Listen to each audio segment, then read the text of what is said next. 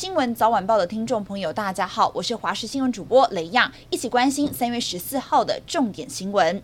疑似再度发生千面人事件。三月十二号晚间，台北市大安群组传出有男子向超商茶叶蛋锅内倒入不明液体。目击者描述，是一名红色帽子的大哥进入超商之后，将茶杯里的液体倒入茶叶蛋锅里，倒完之后直接离开。目击者当下看到来不及阻止，但立刻告诉店员。对此，超商回应，第一时间已经立即废弃整锅的茶叶蛋，并且暂停贩售、清洗锅具。不排除请警方协助调查。行政院长苏贞昌今天上午七点四十分前往台大医院接种第三剂新冠疫苗。苏贞昌选择混打高端，台北市有赠送五百元的超商礼券，但苏贞昌说要把资源留给国人，自己并未领取。目前全国尚未接种第三剂的比例大约是三到五成。台大公卫学院教授陈秀熙指出，台湾去年在十月到十一月大规模接种第二剂疫苗，厂牌是以莫德纳还有 BNT 为主，但由于接种两剂莫德纳的保护力平均会在六个月之后失效，换言之，在本月开始消退，再不加快接种疫苗的脚步，到了五月中旬，群体免疫恐怕只剩下五成。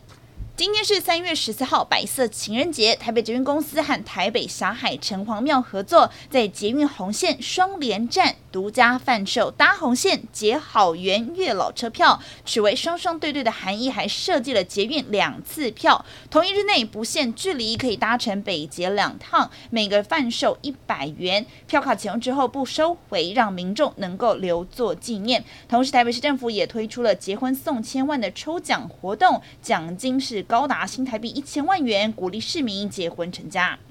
国际消息：继真空弹之后，俄军又被指出疑似使用白磷弹在乌克兰城市内轰炸。乌克兰东部波帕斯纳市的警长十二号晚间在脸书发布一段疑似白磷弹轰炸瞬间的影片，并且指出白磷弹是一种破坏力极强的炮弹，里头含有燃烧温度可超过八百度的燃烧化合物，散落的范围扩大周遭数百平方公尺的区域，加上本身具有毒性，也曾被用来制作化学武。武器相关治疗必须经由专门训练的医务人员进行，而且救治的过程当中，医护人员也可能因此受到零伤。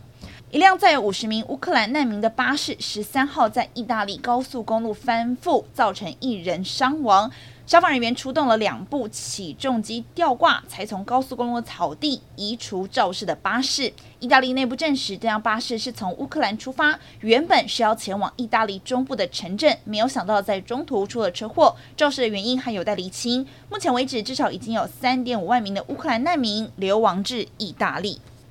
伊朗革命卫队坦承，十三号向伊拉克发射飞弹攻击，目前当地有一位平民受伤，以及建筑车辆毁损。伊拉克官方证实，十二枚伊朗制造的飞弹攻击伊拉克北部的库德族自治区首府阿比尔。伊朗方面声称，他们攻击的目标是以色列在当地的基地。不过，伊拉克与美国都表示，伊朗的攻击目标包含了美国领事馆。近来，由于俄罗斯在伊朗核协议谈判中提出有关乌克兰的要求，造成谈判破局，这回伊朗攻击美国驻伊拉克领事馆，为伊朗核协议增添变数。